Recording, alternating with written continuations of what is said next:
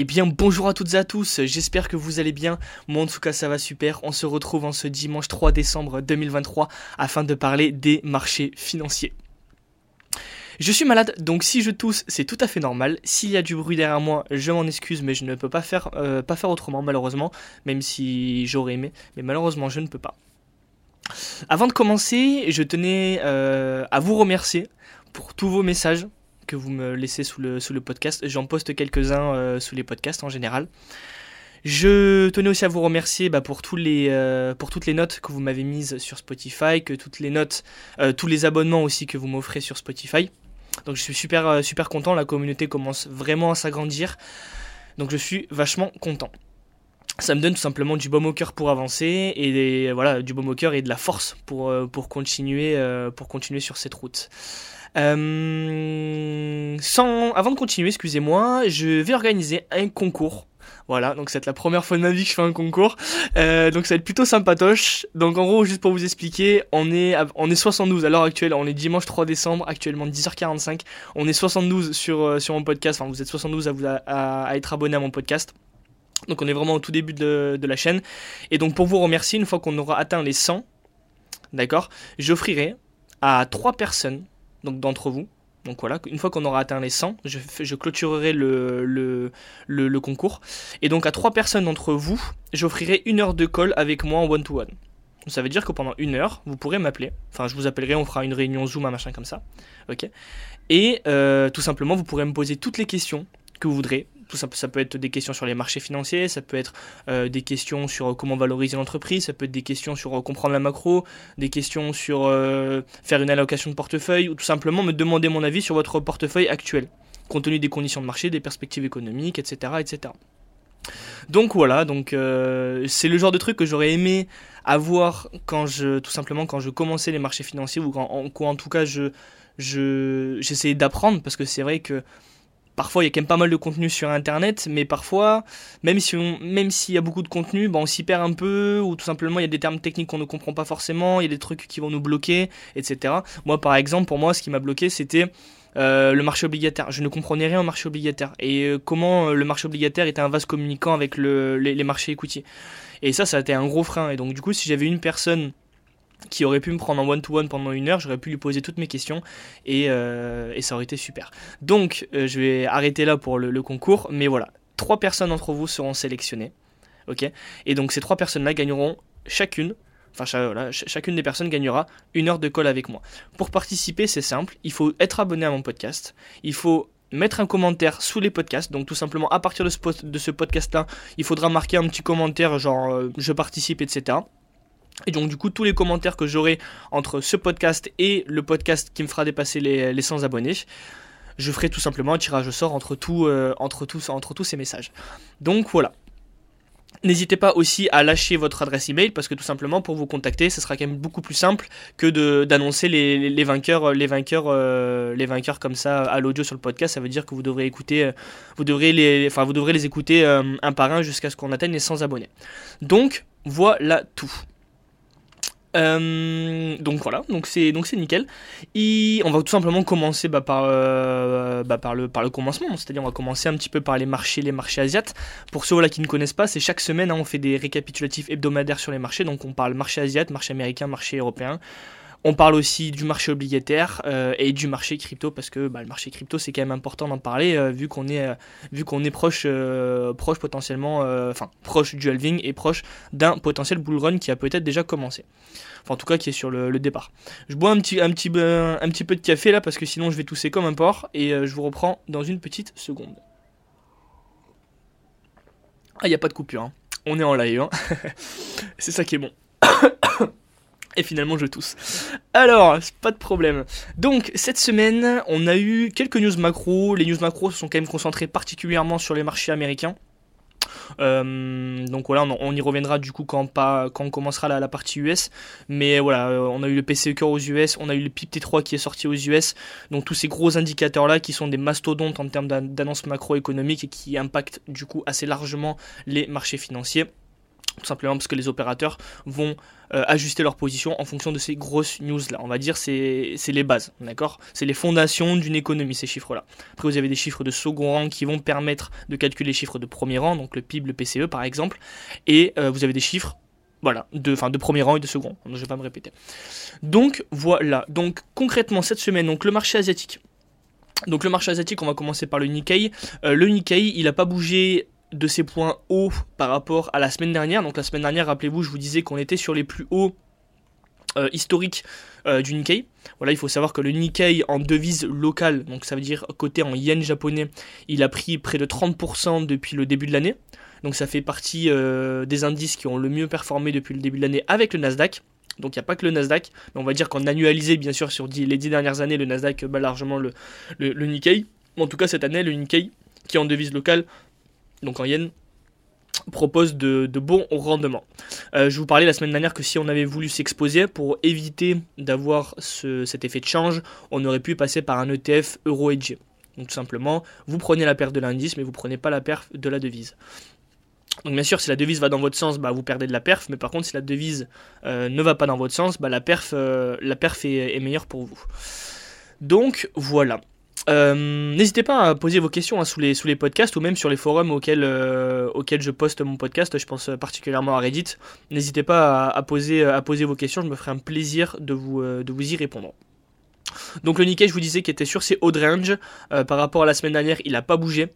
donc en fait, c'est simple. Quand on a des situations comme celle-là, il faut regarder un peu le broad scope. Donc Qu'est-ce que j'appelle le broadscope Regardez la perf qu'il a fait depuis le début de l'année. Bon là clairement on est à plus de 30% depuis le début de l'année. Euh, quels sont les, niveaux sur lesquels il est actuellement d'un point de vue technique? On est sur les hauts de range, enfin les hauts de range et les hauts, euh, les plus hauts historiques. Euh, donc en fait pour le moment on est sur une résistance parce que cette résistance sur laquelle nous sommes, on l'a testée 4 fois en comptant celle, celle actuelle. On l'a pas briqué. Euh, on est plus dans une phase, à mon sens, de distribution que d'accumulation, c'est-à-dire qu'en fait, quand vous avez, quand vous avez une phase d'accumulation, c'est vous avez un gros, un gros, euh, une grosse liquidation ou, une, grosse bougie rouge, puis après vous avez un espèce de range qui se forme. Bah là, c'est à l'inverse, on a eu quand même une montée assez explosive sur le Nikkei. Et là, on commence à avoir 10-15 euh, bougies en, en, en, daily qui commencent à se former, tu vois, qui sont, qui sont assez flat. Donc on est plus dans une phase de distribution, à mon sens, que d'accumulation.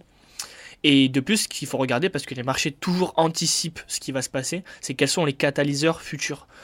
Et à mon sens, il n'y en, a pas, euh, il y en, a, en a pas 10 milliards.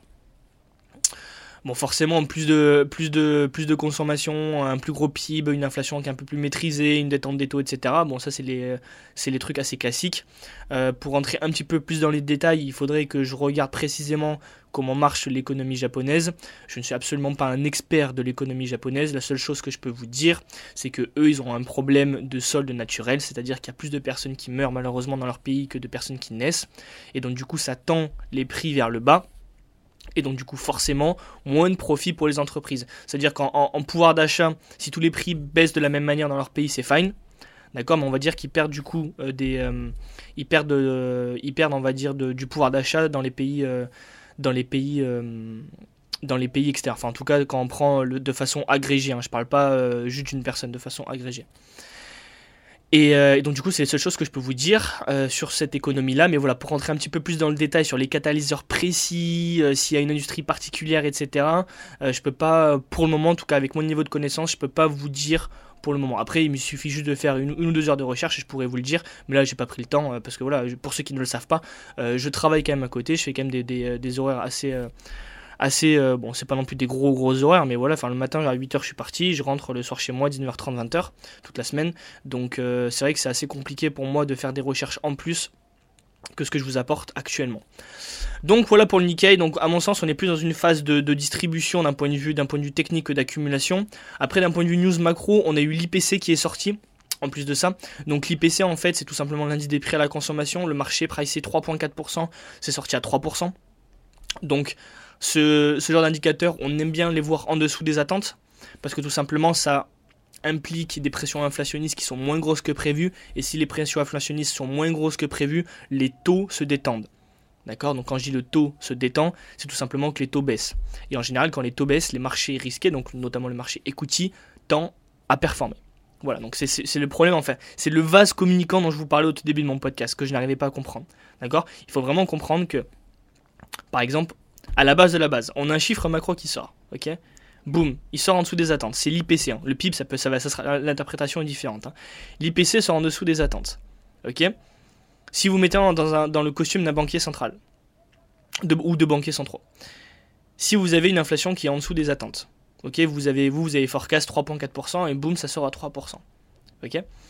Bah, Vous allez vous dire, bon, peut-être que bah, mes taux, avant de foutre l'économie euh, bah, en récession, je vais quand même pouvoir les baisser. A contrario, si ça sortait au-dessus, vous allez dire Ah, là on a quand même une plus grosse inflation, va falloir que j'augmente mes taux encore plus. Donc des pressions inflationnistes euh, qui vont impacter, enfin qui vont du coup induire des hausses de taux. Là c'est l'inverse, on a des pressions inflationnistes qui sont un petit peu moins grosses qu'attendues, et donc du coup les banquiers centraux vont pouvoir réajuster à la baisse leur perspective d'augmentation de, taux d'intérêt.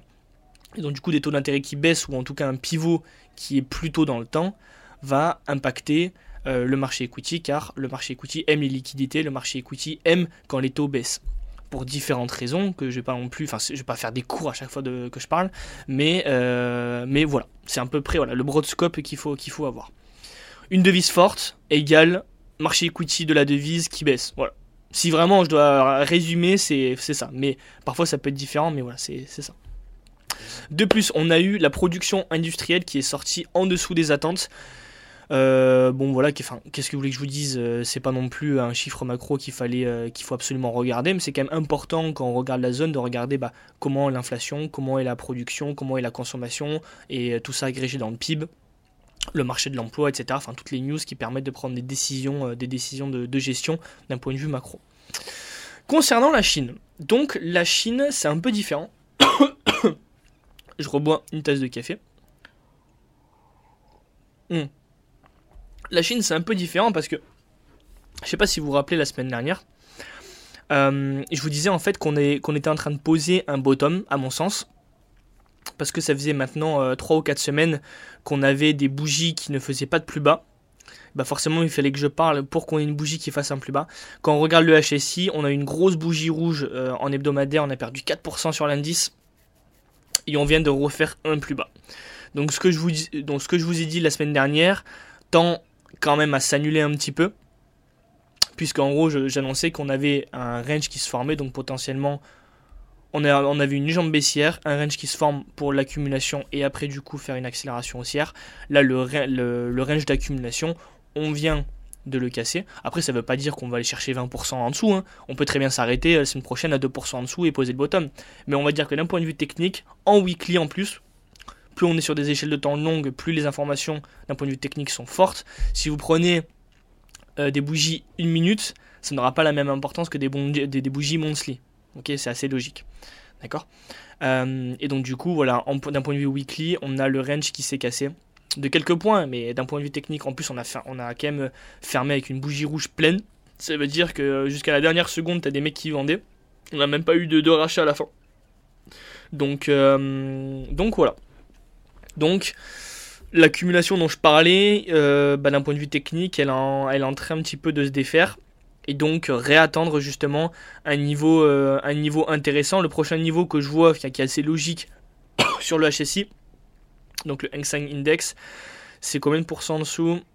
Voilà, c'est enfin, c'est 15% en dessous. Est-ce que après on va aller euh, bah, pas 15%, 13% pour être précis. C'est tout simplement la bougie la bougie de, l'année dernière, là où tous les marchés tout simplement ont posé, ont posé leur bottom. Euh, donc voilà. Donc d'un point de vue technique, malheureusement, le range qu'on attendait vient de, se, vient de se faire casser. Cela ne veut pas dire que les valorisations ne sont pas forcément intéressantes. Cela ne veut pas dire que euh, il ne faut pas acheter, mais on va dire que là demain, si je devais faire un all-in, bah j'attendrai. Ok? Si on veut commencer à construire des positions, pourquoi pas? Commencer légèrement, parce que quand même, quand on regarde en year to date, euh, donc ça veut dire depuis la performance à partir du 31, 12, 22, on est plus sur, on est quand même sur du moins 20% quand les marchés US ont pris du plus 30 pour le Nasdaq, euh, plus 20 pour le S&P 500. Euh, donc c'est quand même assez, correct. Mais voilà, l'indice du coup chinois qui lui est à contresens complet. Donc voilà, concernant le CSI 300, on est à peu près sur le même schéma. Lui n'a pas fait de plus bas. D'accord euh, Il a fait une belle mèche, il a été ravalé, donc il a été racheté à la fin de, dans, les, derniers jours. Euh, mais lui, du coup, n'a pas fait de plus bas par rapport à, par rapport à, ses, bah, sa, sa, bougie la, plus basse. Donc ça veut dire que le range tient toujours. Et c'est surtout que nous sommes sur les, sur euh, les plus bas de l'année dernière.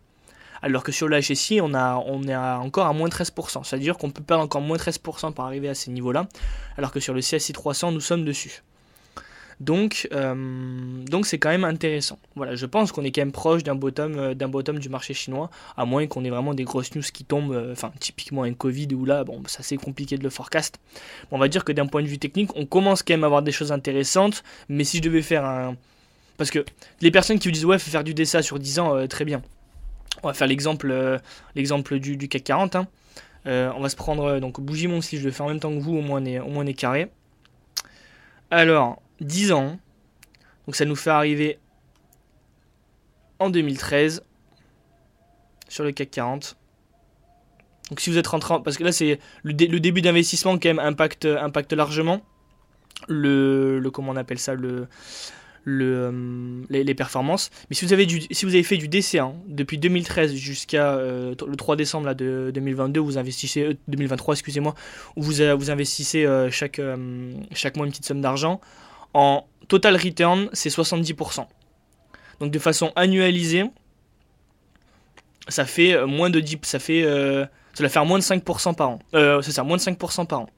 Et cela veut dire que vous avez fait, parce que là, le, le, 60, le 69% de, perf, ça implique que vous avez investi tout en 2013. Parce que là, en gros, la performance, je la calcule du point de 2013 jusqu'au point de 2023. Mais il faut pas oublier que vous avez investi euh, au top de marché euh, 2020, au top de marché 2021 chaque mois. Euh, cela aussi implique que vous avez investi avant le Covid, etc. Après, bien sûr, cela implique aussi que vous avez investi peut-être un ou deux mois quand le marché s'est pété la gueule, mais c'est assez marginal. Et donc du coup, quand je suis sûr que si je fais le calcul, quand on prend du DCA sur 10 ans sur le CAC 40, euh, c'est éclaté en termes de perf. Et je vous raconte même pas si vous avez fait du DC1 sur les 20 dernières années. D'accord? Euh, Vous savez à combien était le CAC 40 en, dans les années 2000 Donc là actuellement on a 7346 sur le CAC. Ok Dans les années 2000 on était à 6914. Ok donc euh, toutes les personnes qui disent ouais faire du, vous faites du DSA, tu verras dans 20 ans. Bon bah en fait euh, voilà quoi je, enfin, la, la, charte parle, parle d'elle-même. Donc oui, c'est très bien de faire du dessin. Euh, enfin, c'est, voilà, sur le papier c'est bien. Mais bah, quand on regarde tout simplement les performances qu'on peut avoir, tout simplement sur, euh, en faisant un petit peu de market timing, donc forcément, il n'y a, a pas de, il a pas d'argent facile. Il faut arrêter de croire qu'il y a de l'argent facile. Ouais, t'investis, tu fais du dessin et t'inquiète, tu verras dans 20, dans 20-30 ans, tu seras millionnaire. non, en fait que dalle. D'accord Bon, après, c'est sûr, si vous faites du DSA à 10K par, 10K par mois, euh, forcément, vous allez péter le million. Mais si vous faites du DSA à 100 balles par mois, euh, surtout sur, du, euh, sur, des, sur des ETF indicés, enfin, votre performance, voilà, vous allez, vous allez attendre, quoi. Donc, alors, tout simplement que quand on fait rentrer en compte le market timing, donc ça veut dire on s'intéresse quand même un minimum au marché, d'accord Et qu'on arrive à se désexposer au bon moment, à se réexposer au bon moment, etc. Et c'est ce qu'on essaie de faire actuellement sur ce podcast. Putain, les performances, on peut les démultiplier, quoi. D'accord? Donc, euh, donc voilà.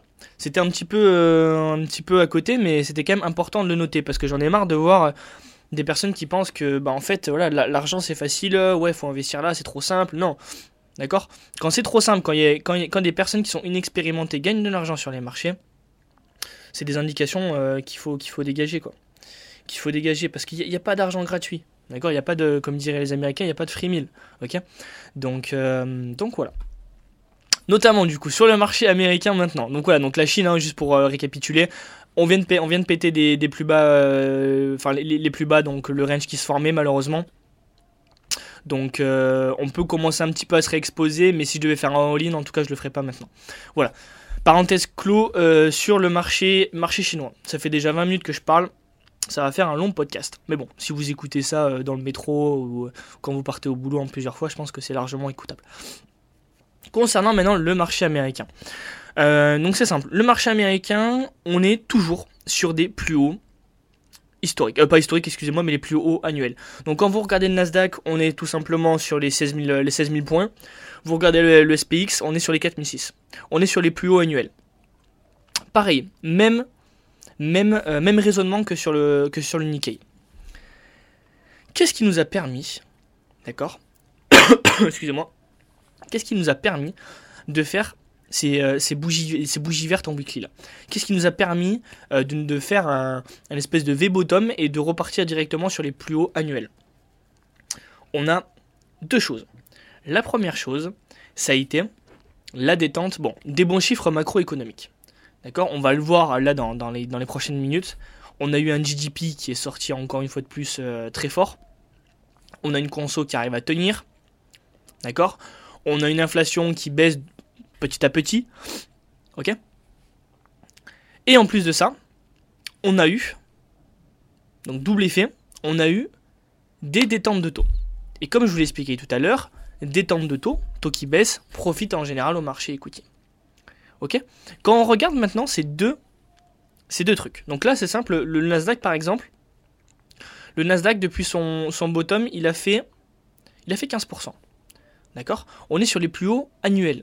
On est à quelques pourcentages des plus hauts historiques. Est-ce qu'on doit faire all-in là? Réfléchissons deux secondes. Est-ce qu'on fait all-in là? Non. Non. D'accord? Même si on connaît rien, on fait pas un all-in comme ça. D'accord? Enfin, c'est pour moi, ça me paraît, ça me paraît assez logique. Après, bien sûr, les personnes qui sont inexpérimentées vont succomber à ce qu'on appelle le FOMO, Fear of Missing Out. Ça veut dire, euh, ça, ça marche en plus de ça vraiment pas mal sur les cryptos. On est tous passés par là. Moi, c'est pareil. Hein. J'ai acheté des trucs. Euh, enfin, pour vous dire hein, de, là où je pars. Euh, par exemple, sur les marchés des cryptos, vous allez vous foutre de ma gueule, pour ceux qui connaissent un petit peu. Mais j'ai commencé en 2021, ok, et j'ai FOMO du Safe Moon sur le, sur, au mois de mai 2021. Donc en gros, on était sur les ATH du, du BTC, enfin pas les ATH, mais on était sur l'une des deux mèches euh, plus hautes sur le BTC au mois de mai 2021. Et j'ai commencé par du Safe Moon. Ok, je comprenais rien. Et je suis parti en FOMO dessus. Donc là, c'est pareil. D'accord Les personnes qui sont expérimentées vont avoir peur de louper l'occasion d'une vie, alors qu'en fait, non, les occasions, on en a tous les jours. Hein. parce que vous avez, même si vous avez un Nasdaq qui, euh, qui fait du plus 15%, vous avez des petites actions qui tous les jours font du plus 15, plus 20, plus 25. D'accord? Mais bon, c'est assez compliqué de les, euh, de, les pré hein, sinon tout le monde le ferait. Mais voilà, il y a des occasions tous les jours. Faut arrêter de croire, ouais, je suis en train de louper l'occasion de ma vie. Non, il y en aura d'autres. Ok? Donc c'est pour ça, il faut garder son calme. Et à l'inverse, quand le marché se pète la gueule, il faut pas dire ah ça y est c'est fini, euh, ah j'en peux plus, euh, j'arrive plus, et boum, tu vends. Et en général, quand tu vends, tu te sens moins stressé parce que du coup t'es es full cash. Et là du coup, tu commences à te dire ah bah merde, euh, mais en fait je viens de vendre sur un point bas. Et là du coup, as, le marché rebondit et là tu te réexposes. Tu dis ah putain j'ai pas envie de louper le, j'ai pas envie de louper les prochaines mèches. Boum, tu t'es réexposé, boum, ça repart dans, dans contresens. Enfin, c'est vraiment, c'est, compliqué les marchés. Et c'est compliqué parce que justement, il y a ce point, il y a ce point sentimental. Il y a, enfin, le, tout le monde est un peu, euh, tout le monde est un petit peu forcément euh, raccroché un peu à l'argent. Et c'est assez compliqué de, de, de, réussir à être complètement stoïque d'un point de vue émotionnel sur les, euh, sur les, sur les marchés. D'accord? On peut être stoïque. Les gens qui, les gens qui vous disent ouais, moi je suis stoïque et qui n'ont pas forcément beaucoup d'expérience, bon bah t'es stoïque parce que bon bah t'investis, euh, t'es, on va dire, t'es assez, euh, t'es, assez adéquate avec le niveau de risque que tu prends par rapport à ton capital. D'accord? Si le mec il a 10K, imaginons il a 10 000 balles, euh, et qui va investir juste 200 balles, ok, bon une variation de 10%, ça va lui faire 20, 20 balles sur son compte, on s'en fout. Par contre, si le gars il a 10K et qu'il a investi 8, euh, crois-moi que euh, tous les matins l'open il va être là, il va regarder, etc. Ok Donc, euh, donc voilà, donc c'est pour ça qu'il faut rester stoïque. Et c'est un truc qui s'apprend. Quand je vous dis qu'il n'y a pas de free meal, c'est un truc qui s'apprend. On ne peut pas l'inventer comme ça. D'accord? Et donc c'est vraiment c'est l'expérience qui après va vous forger vous allez vous prendre des cartouches, vous allez passer des moments heureux. Euh, voilà, pareil, moi je vous donne aussi des petites expériences. Moi sur les cryptos, euh, ça m'est déjà arrivé de perdre plus d'un SMIC, euh, boum, comme ça, en une nuit. Le matin, je me lève, j'ai fini ma, semaine de travail, boum, je vous mon compte, pao, moins 1005, moins 2K. Et bon, le, SMIC, hein, je sais très bien qu'il n'est pas 2K, hein. mais, euh, mais boum, voilà. Et là, commencez bien la semaine, samedi matin, euh, enfin la semaine, le week-end, samedi matin, tu vois ça, t'as envie de te recoucher, quoi. Donc, euh, mais il y a d'autres moments aussi où, où je me fais plaisir, où je me lève le matin et je suis content. Donc, donc voilà. Mais voilà, il faut passer par toutes sortes d'émotions. C'est ça du coup qui va vous forger en tant qu'investisseur. On ne peut pas passer à côté. On ne peut pas ne pas faire d'erreurs. Et moi dans le futur, je ferai encore des erreurs. D'accord? Donc il faut vraiment pas se, il faut vraiment pas se, se, se dire ah ouais je vais FOMO, ah ouais euh, ah non j'ai peur, je vais vendre. Il faut vraiment rester stoïque en termes d'émotions et cela s'apprend. Ok Je fais pas mal de, grosses parenthèses, 24 hein. minutes. Je pas mal de grosses parenthèses, mais c'est quand même assez important, selon moi, quand on veut, quand on veut investir, d'avoir quand même une psychologie qui est assez, qui est assez solide. Et cette psychologie-là, il faut, bien comprendre qu'on ne l'achète pas via des formations. D'accord? On peut acheter via des formations euh, du retour d'expérience et se sentir moins seul sur d'un point de vue sur le plan émotionnel, mais on ne peut pas acheter l'expérience sur le point de vue émotionnel. On peut acheter l'expérience, bah, par exemple, ce que, ce que je vous apporte, c'est de l'expérience et ça, du coup, ça vous apporte des connaissances. D'accord? Il n'y a pas de, de l'émotion qui rentre en jeu. Par contre, l'émotivité, vous ne pouvez pas me l'acheter. L'émotivité que, enfin, le, niveau de, stoïcité, je sais pas si ça se dit en français, sur les marchés que j'ai actuellement, je ne pourrai jamais vous le vendre. Je peux juste vous apporter des retours d'expérience pour vous, euh, pour vous canaliser, à la limite. D'accord? Mais, mais ça, c'est, enfin, on en reste là, quoi. Il n'y a, pas de, il y a, y a, rien de plus. Donc voilà concernant du coup le Nasdaq et le S&P 500. Donc du coup je vous disais voilà euh, le PIB qui tient bien, on a des détentes de taux, et donc concrètement, est-ce qu'on peut aller chercher 10-15% plus haut? Ok. Quels sont les critères? Oui. Est-ce que le Nasdaq peut les péter sur record annuel Ok, d'accord, oui. Quels sont les catalyseurs? Un GDP qui sort une fois de plus au-dessus des attentes. On a eu un GDP cette semaine qui était pricé à 4,9% pour le, pour, le, pour le T3. Il est sorti à 5,2%. Donc une fois de plus, le PIB américain est sorti au-dessus des attentes. C'est juste insane. Ok? Est-ce que le marché s'est emballé pour autant? Non. Ça l'a permis, à mon sens, de tenir ces niveaux actuels. On a eu un PCE, d'accord Donc c'est le Personal Consumption euh, Expenditure, c'est la mesure de l'inflation que la Fed préfère, qui est sorti flat. Ça, à la limite, ça aurait été une news qui aurait permis de justement venir casser ses plus hauts annuels. Malheureusement, c'est sorti flat. Donc pas d'indication positive ou négative. D'accord? On a des taux qui ont baissé drastiquement. On a perdu euh, près de 75 BP, euh, même plus. 85 BP sur le 10 ans US. D'accord? C'est juste insane. 85 BP, c'est 0,85%. C'est énorme. On a un DIX qui s'est largement détendu. On a un Eurodoll qui a augmenté. D'accord? Cela ne veut pas dire qu'on qu'on va pouvoir. Euh, qu'on va s'arrêter là. Hein. Ça ne veut pas dire ça. Mais ça implique qu'on est quand même, enfin la détente des taux c'est déjà produite, l'eurodoll c'est déjà bien apprécié, le DIX c'est déjà pas mal déprécié, on a un VIX à 12, je vous disais la semaine dernière, on est sur des plus bas sur le, VIX, d'accord? Le VIX c'est l'indice de la peur, quand les marchés se pètent la gueule, le VIX monte, c'est la volatilité implicite des marchés, et quand euh, le VIX baisse, le marché en gros est bullish à fond. D'accord? Et bon, euh, même si vous commencez la bourse, vous savez très bien qu'en général, il faut essayer de se placer à l'inverse de la masse. Quand le marché est bullish, il faut être bearish. Enfin, c'est pareil. Ça, là, ça demande du coup de, enfin, un contrôle de ses émotions qui est juste insane. Hein. Mais euh, enfin, c'est beaucoup plus facile à dire qu'à faire. Même à faire, c'est presque impossible, à vrai dire. Mais quand le marché est bullish, il faut être bearish. Et quand le marché est bearish, il faut être bullish. Ok? Et, euh, et, donc du coup, on a un VIX à 12,63. On a des marchés qui ont pris 15% sur le Nasdaq. Euh, depuis son plus bas. Sur le S&P 500, on est, à, on est plus vers du 11-12. Euh, est-ce que concrètement, on va venir se réexposer comme, des ports maintenant? Ça veut dire quoi? Quels sont les catalyseurs? Ça veut dire un PIB qui sort encore une fois de plus dans les, au-dessus des attentes? Euh, pour, le PIB, pour le PIB T4 Ça veut dire des taux qui continuent de baisser? On est déjà à, on est déjà à une estimation de pivot. On est passé de juillet, donc de ces dernières semaines, on est passé d'un pivot de la Fed à juillet 24 à mars 2023. Pour vous dire à quel point les anticipations de taux se sont largement, enfin, ont été largement revues à la baisse. Est-ce que là, euh, on a de la marge pour aller chercher un pivot au mois de janvier? Et donc, du coup, avoir des taux qui continuent de baisser et un marché equity qui monte justement avec ce vase communicant. Est-ce que vous voyez encore les taux baisser? Est-ce que vous voyez, euh, est-ce que vous, ne serait-ce, enfin, au moins un rebond des taux, au moins un, rebond sur les, sur les, euh, sur l'eurodoll, un VIX qui, repart un peu à la hausse? Enfin là en gros, j'ai tous les, tous, les, instruments qui me sont mis à ma disposition qui me disent attention, ne t'expose pas, on n'est plus dans une logique de distribution.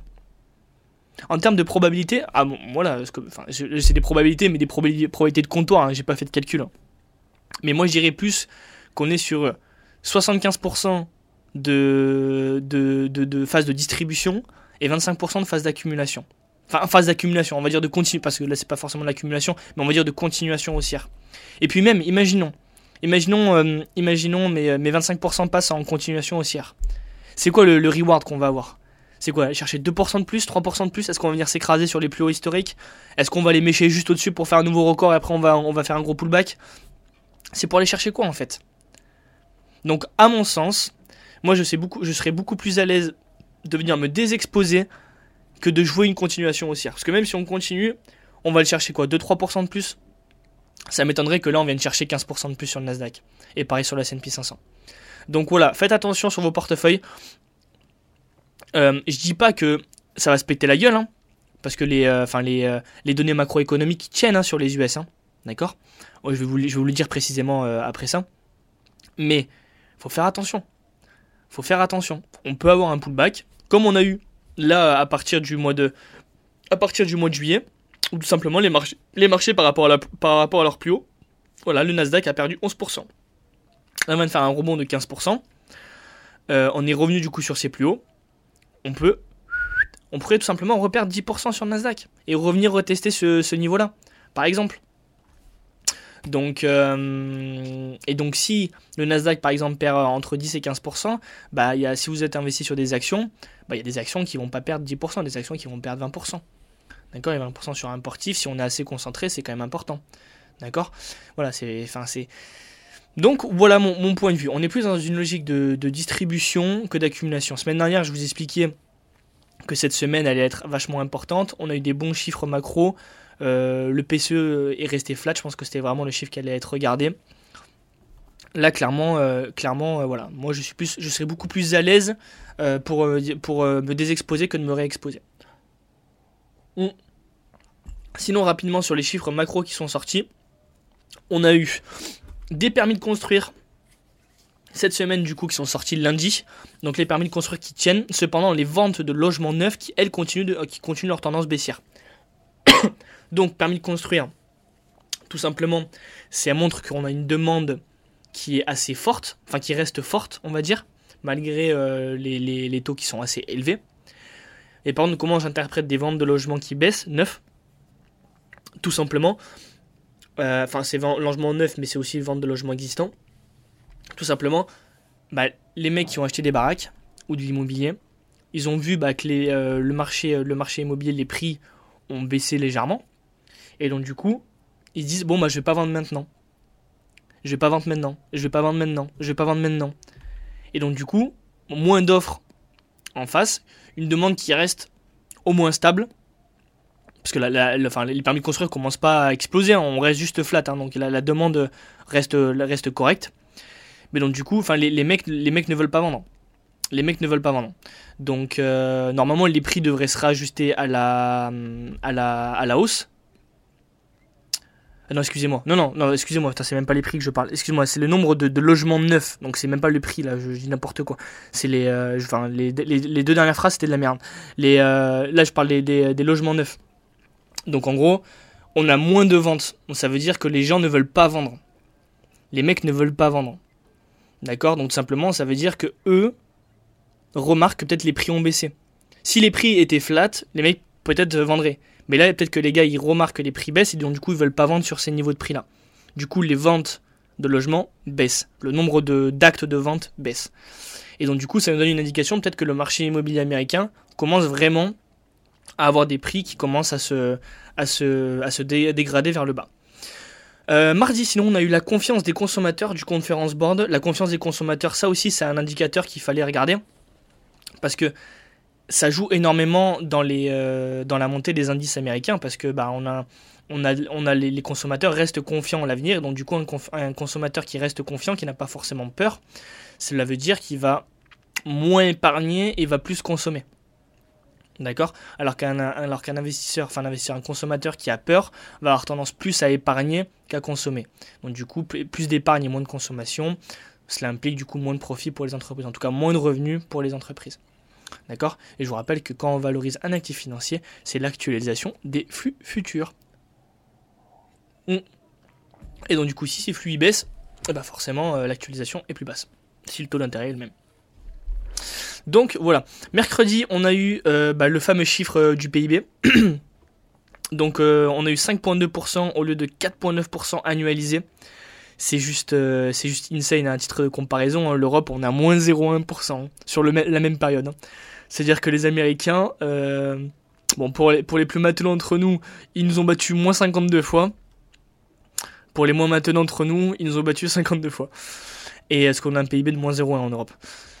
Et, euh, et donc du coup, euh, enfin c'est juste insane quoi. Franchement, et c'est ça aussi qui me fait penser qu'on est plus dans une logique maintenant de distribution, c'est que la surprise de la consommation et du PIB qui tient, elle est ancrée maintenant. C'est ancré. D'accord? On n'est pas sur un PIB qui est à 0,5 et qu'on se dit ah peut-être qu'on va avoir euh, l'économie américaine elle tient et euh, vas-y on va avoir un PIB qui va sortir à 1%, 2%. Non, on est déjà à 5,2% annualisé. Je crois que même on, bat euh, les Américains en termes de PIB au T3, je crois qu'ils battent la Chine. Enfin c'est juste insane quoi. Alors qu'en France, on est à 0,1, on a, on a notre pauvre 0,1% où on a essoré toutes les éponges pour sortir ce 0,1%. En Allemagne, on est en récession, enfin on est en récession, on a moins 0,1%. En Europe, on a moins 0,1%. Enfin, c'est merdique, euh, merdique, complet quoi. Donc, euh, donc voilà. En plus de ça, je vous parlais la semaine dernière, on a eu le Beige Book. Donc le Beige Book, c'est un papier qui est sorti de façon 8 fois euh, à l'année, qui est sorti par la Fed. Et donc en gros, ça démontre un petit peu la situation économique suivant les États. Donc je l'ai lu hein, dans les grandes lignes. Je vous raconter un petit peu ce que, j'ai noté. Euh, et donc du coup c'est assez en concordance avec ce, que je vous parle sur les marchés US où il faut à mon sens un peu se désexposer euh, plutôt que de jouer la continuation haussière. Hein. Parce que même si on a une continuation haussière, voilà, comme je disais tout à l'heure, on va chercher quoi 3, 4% de plus, 5% de plus? Est-ce que, est que vraiment on a les catalyseurs pour aller chercher 20% de plus sur les indices? À mon sens, non. Et donc du coup, ce beige book, qu'est-ce qu'il indique? Il indique que les ventes au détail sont en baisse, donc moins en moins de consommation par rapport au dernier rapport perspectives manufacturières qui se sont détériorées par rapport au dernier rapport. Tout, est par rapport au dernier rapport. Il remarque aussi une baisse sur la demande sur les crédits. D'accord? Et en plus de ça, une augmentation des delinquency rates. Qu'est-ce que c'est? Il faut savoir qu'aux US, euh, ils ont des cartes de crédit, je sais pas si vous avez euh, pas mal voyagé, mais parfois quand vous voyagez, euh, nous on n'a pas forcément l'habitude, mais quand vous voyagez, on vous demande Monsieur, est-ce que vous avez une carte de crédit ou une carte de débit? Et moi je me rappelle, quand je connaissais pas, je dis bah une carte, enfin une carte de crédit, une carte de débit, enfin pour moi pour nous c'est la même chose. Mais aux US, non. Aux US, il faut savoir qu'une carte de débit, ça veut dire vous avez l'argent sur votre compte et vous payez avec. Une carte de crédit, vous pouvez acheter, vous êtes directement à découvert. Et là, les taux qui sont appliqués, c'est juste insane. Ça veut dire, imaginons, vous avez la Magalax euh, des US qui va aller acheter, euh, va aller acheter son gros frigo. D'accord, pour aller, euh, pour mettre, pour mettre ses pots de, pour mettre, enfin, pour, pour acheter sa malbouffe. C'est malheureux ce que je dis, hein, mais bon, voilà, je suis un bruit de décoffrage, hein, ça fait pas de mal. qui va aller acheter toute sa malbouffe. Sauf qu'en gros, bah, elle n'a pas l'argent pour aller acheter son gros frigo américain qui va lui coûter 1300 dollars. Donc qu'est-ce qu'elle fait? Boum Elle dégaine sa meilleure carte de crédit dans la poche droite, elle la sort, elle met son code et boum, elle est facturée donc 1300 balles plus 25%. Parce que les taux sur les, euh, les cartes de crédit actuellement sont entre 20 et 25%. Ça veut dire que les mecs qui s'endettent, ils payent entre 20 et 25% pour rembourser. En gros, c'est des crédits conso, mais euh, enfin, ils sont plumés comme pas possible. Et ça, aux US, ça existe en France, c'est des crédits à la consommation. Là-bas, c'est directement, tu fais ton crédit avec ta carte, quoi. Bon, après, j'imagine qu'il y a des plafonds, etc. Mais voilà, c'est, c'est juste n'importe quoi. Et donc, du coup, on commence à voir le taux de défaut sur ces paiements-là qui commence à augmenter. Donc, enfin, normal, hein, quand on s'endette à 20%, enfin, c'est, pour moi, c'est inconcevable. Hein. Euh, déjà, s'endetter à 4%, 5% euh, en Europe avec des, conditions, euh, dans les conditions économiques actuelles, pour moi, c'est se tirer deux balles, voire même se couper une jambe, voire les deux. Alors, enfin, s'endetter à 25%, surtout sur des crédits à la conso, quoi, c'est n'importe quoi. Enfin, bref. Et donc, du coup, donc, du coup, voilà, donc les augmentations, ils ont remarqué une augmentation du delinquency rate et en plus de ça, on a des perspectives. Donc là, je vous parle d'un broad scope. Ils ont remarqué overall que les perspectives des conditions économiques se sont détériorées par rapport au dernier rapport. Donc une fois de plus, ça va en concordance un petit peu avec ce que je vous explique, enfin de mon analyse, puisque bah, les catalyseurs pour le moment ils sont plus à la baisse qu'à la hausse. D'accord? Euh, On a des perspectives économiques qui sont à la baisse, cela implique que la, la Fed pourrait baisser ses taux plus rapidement que prévu. Mais on est déjà passé de juillet à mars. C'est pas comme si on était resté à juillet. D'accord? Donc la Fed, enfin les perspectives de marché ont déjà pris en compte ce que la Fed va. euh, Enfin, l'anticipation de, de pivot qui est, euh, plus, tôt dans le temps. Parce que si en fait la Fed actuellement, elle, est entre le problème de juguler une inflation qui reste au-dessus de la target de 2% d'inflation, mais ne pas foutre l'économie euh, en récession. Enfin, en tout cas, de pas trop impacter l'économie. Donc mais là maintenant, ça va être vraiment de ne pas, de ne pas trop over-tighten leur monetary policy. Enfin, en vrai, je suis un, je suis un enfoiré de parler en anglais, mais euh, enfin, de, de trop être strict sur les, leur politique monétaire pour ne pas justement pousser trop l'économie dans, dans, dans, les, euh, dans, dans la récession. Enfin, en tout cas, de, de trop impacter leur économie. Et donc, du coup, si on commence à avoir une économie qui part en cacahuète, enfin en tout cas des chiffres qui nous montrent, bah, notamment le Beige Book, parce que je suis pas le seul à l'avoir lu, vous imaginez bien que les, les autres opérateurs doivent le lire. Boum, perspective économique qui commence à se détériorer, ça va faire boum, un tour dans la tête des investisseurs, boum, la Fed qui va baisser ses taux, enfin en tout cas les perspectives de la Fed qui va baisser ses taux vont être plus tôt dans le temps, et donc du coup ça, ça a déjà été pricé. Donc voilà, on n'a même pas ce catalyseur de se dire, bon, on a des perspectives économiques qui commencent un peu à se dégrader là sur les US, malgré que pour le moment on a quand même des chiffres qui sortent bien, enfin qui sortent bons, mais on va dire qu'au T4, au T124, au T2, etc., on peut avoir des chiffres qui commencent à drastiquement baisser. Euh, Est-ce que la Fed va pas pouvoir commencer à baisser ses taux? Mais ça a déjà été, fait en fait. Voilà, donc c'est pas comme si c'était resté au mois de juillet, ça a déjà été anticipé euh, pour mars 2024. Donc euh, voilà, c'est pour ça que c'est assez compliqué. Donc ça c'était pour le Beige Book. Le PCE Core, on en a parlé rapidement, le chiffre est sorti jeudi, c'est sorti equal aux attentes. Comme je vous le disais, c'était le chiffre qui aurait pu être le catalyseur des marchés. Cependant, bah, aucune surprise a été observée. Euh, rapidement, pour ceux maintenant qui me suivent un peu de- depuis longtemps, qu'est-ce qu'on a le jeudi à 14h30 Roulement de tambour? Les jobless claims, tout simplement les demandes d'allocation chômage aux US. Et donc, ce chiffre-là, toujours pas de surprise. On est à 220 000 demandes de façon hebdomadaire. Ça, para- ça paraît gros comme ça quand, on connaît pas, mais c'est la tendance, euh, basique de, base. On, attendait 220, on est sorti à 218, donc, euh, donc vraiment euh, pas de quoi s'inquiéter. Enfin, en tout cas, le marché de l'emploi qui ne voit pas directement 400 000 nouvelles, demandes de- d'allocation chômage. Donc voilà. Euh, donc le pivot, je vous en ai parlé. Voilà, je pense je vais avoir fait le tour sur le marché US pour cette semaine. Donc voilà, plus dans une logique à mon sens de désexposition, de désallocation au marché, au marché equity, qu'une logique d'allocation. Concernant le marché européen, j'ai la gorge, elle est éclatée. hein. Le marché européen, comme je vous disais la semaine dernière, issu le marché américain. Si vous n'avez pas le temps et que vous avez euh, juste un marché à suivre, vous regardez Nasdaq S&P 500 et si vous vraiment vous voulez pas vous emmerder avec deux vous regardez juste le S&P 500 vous êtes sûr que si le S&P 500 euh, prend moins de 10% dans la tronche que votre euh, LVMH a pris tarif aussi. Euh, enfin juste en termes de corrélation. Pas en termes de corrélation sectorielle mais en termes de corréla- corrélation d'indice. Euh, donc du coup voilà. Donc sur le marché européen pareil on est sur les hauts de range Euh, on a eu un beau rallye je ne veux pas vous, refaire le, même discours que je viens de vous faire sur les marchés US. Donc, vous prenez le discours sur le marché US, vous le mettez la même chose en Europe. Parce que, enfin, même si on n'a pas les mêmes, euh, le même PIB, etc., mais comme je disais, le marché est corrélé, donc euh, vous rajoutez ça dans la, dans la brique marché EU, marché européen. Et en plus de ça, il faut vous dire que bah, les marchés européens ne profitent pas d'un PIB à 5,2% annualisé au T3. On est à moins 0,1. Donc on va dire que d'un point de vue fondamental, on n'est pas bien les marchés montent, mais on n'est pas forcément bien en Europe. D'accord? Donc, euh, donc il y a aussi ça à prendre en compte. Donc c'est pour ça que je vous disais fondamental versus technique, donc flux versus fonda. Et quand je vous dis aussi fonda, c'est de regarder le consensus. Parce que comme je vous disais, si demain on a un PIB T3 aux US qui sort à 5,2% comme cette semaine, mais que le marché price 10%, bah les marchés se seraient écrasés sur le sol.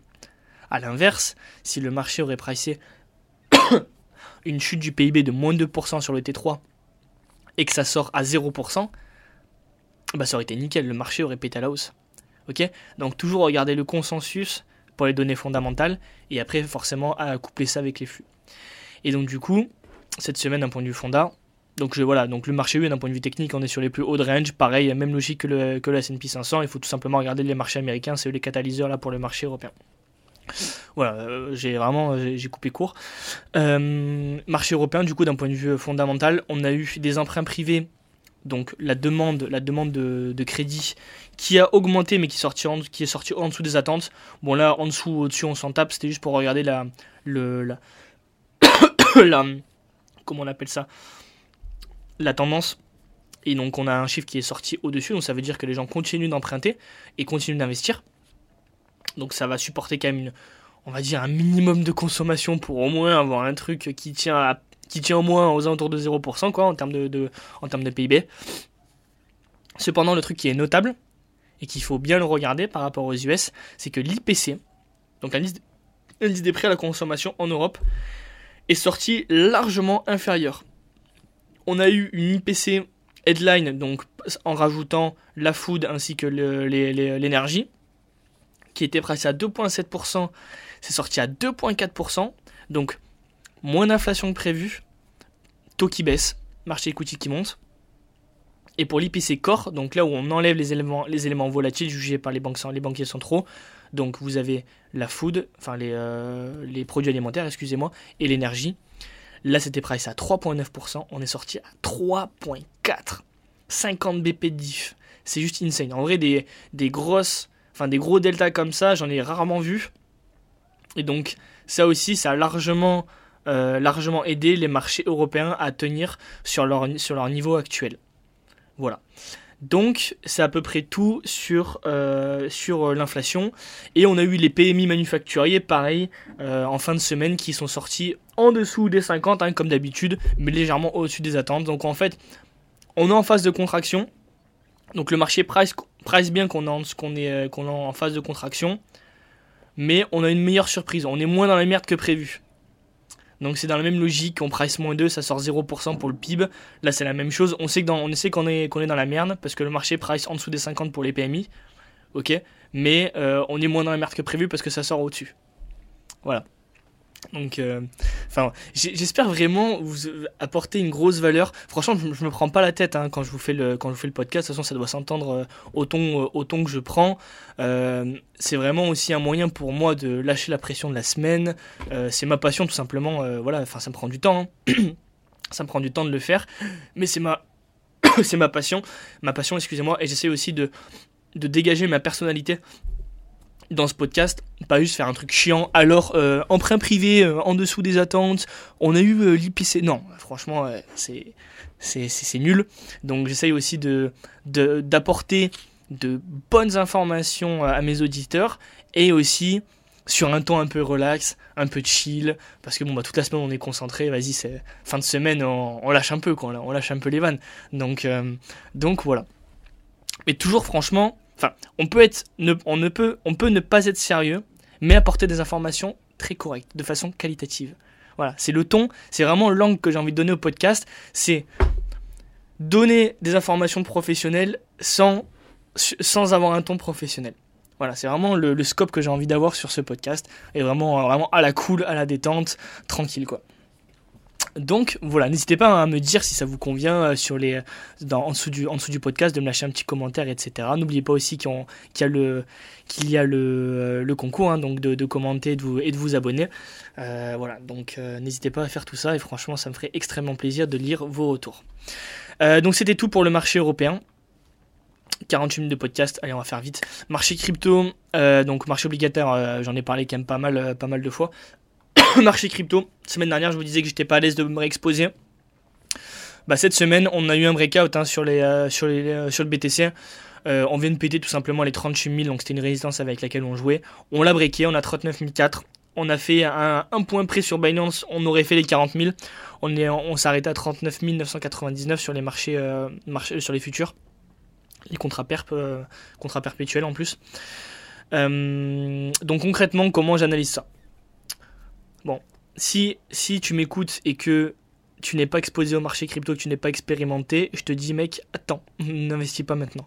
Si par contre tu as un peu d'expérience, moi ce que je fais actuellement, euh, bah, je tente en gros voilà, des, des breakouts sur des cryptos. Donc ça veut dire que je, suis tous les jours hein, sur les marchés, tous les jours j'ai mon téléphone, euh, toutes les heures je regarde, euh, je regarde les marchés, enfin même le week-end sur les marchés crypto, je regarde ce qui se passe.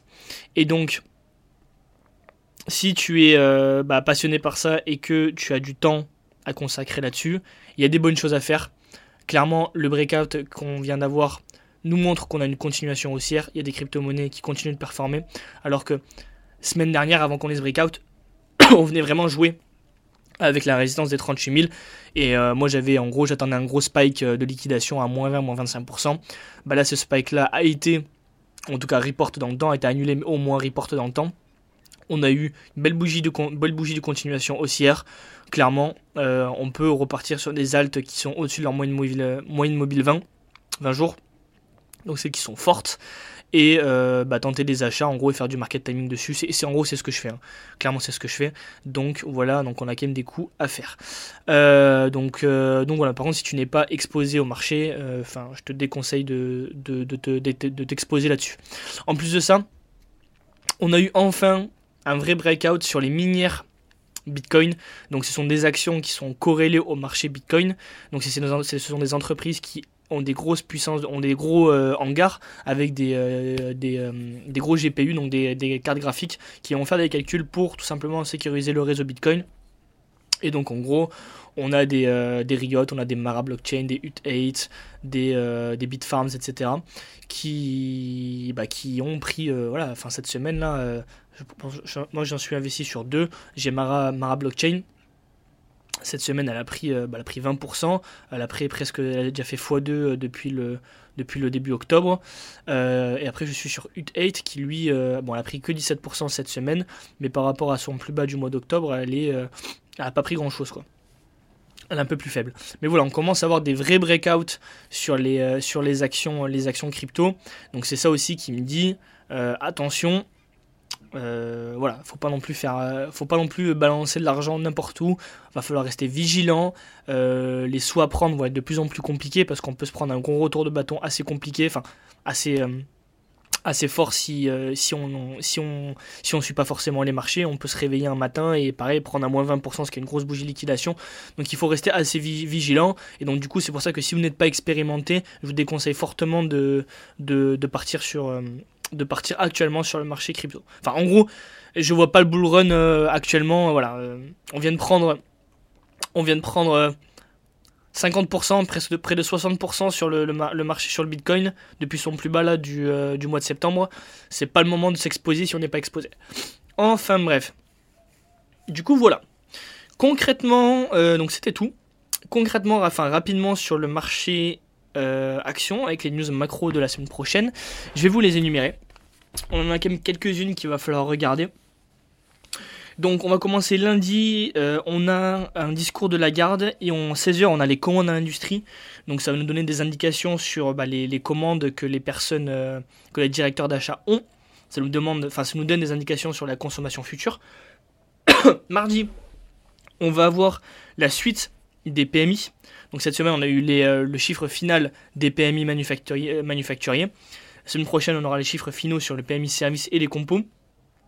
En plus de ça, en Chine, on, va avoir le PMI de Kexin, donc c'est les PMI privés, pas euh, donnés par le pas donné par le euh, par l'État l'État chinois, donc on va dire un petit peu plus juste normalement. Ça devrait mieux refléter le, le les conditions les conditions les conditions des secteurs, des secteurs du secteur chinois enfin du secteur euh, compo, euh, du secteur excusez-moi manufacturier et du secteur euh, des services en Chine. mais bon, ce n'est pas les grosses news de la semaine prochaine parce que la semaine prochaine est deux catalyseurs. C'est simple, on va avoir le rapport JOLTS, donc ça va être c'est la semaine de l'emploi la semaine prochaine aux US, hein. c'est vraiment le chiffre qu'il va falloir regarder, ça va être les chiffres sur l'emploi. On va avoir le rapport JOLTS, donc le nombre d'emplois vacants. Ce chiffre-là, on voudrait avoir un chiffre qui reste assez correct D'accord? On va avoir des chiffres qui tiennent à mon sens. Donc on va avoir des chiffres qui restent au moins flat par rapport au consensus ou qui sortent au-dessus. D'accord? Mercredi, on va avoir des ventes au détail en Europe. D'accord On veut que ce chiffre soit plus haut que les attentes, à mon sens. Mercredi, on a la création d'emplois donc l'enquête ADP, donc c'est le chiffre préliminaire au gros chiffre de vendredi. sur le, sur le, nombre d'emplois qui ont été créés aux US. Donc c'est l'enquête ADP qui sort mercredi. donc je vais directement aller aux chiffres intéressants du vendredi. Vendredi du coup ça va être la suite, donc le vrai chiffre sur les créations d'emplois, alors que mercredi on a l'enquête ADP, mais c'est une enquête privée, alors que vendredi c'est le chiffre qui est euh, donné public, donc euh, c'est le vrai chiffre euh, qui va être inscrit dans les, dans les books, et donc la création d'emplois et le taux de chômage aux US. Donc clairement, beaucoup de personnes vous diront, voilà, moi j'aimerais avoir un chiffre qui sorte en dessous des attentes, justement pour que bah, le pivot soit plus rapidement que prévu, que les taux baissent et que le marché coûtier monte. Mais on a déjà eu ça, ce phénomène-là a déjà eu lieu. Et à mon sens, on ne va pas avoir de, pivot au mois de janvier, enfin de price au mois de janvier, sinon ce serait complètement euh, fou.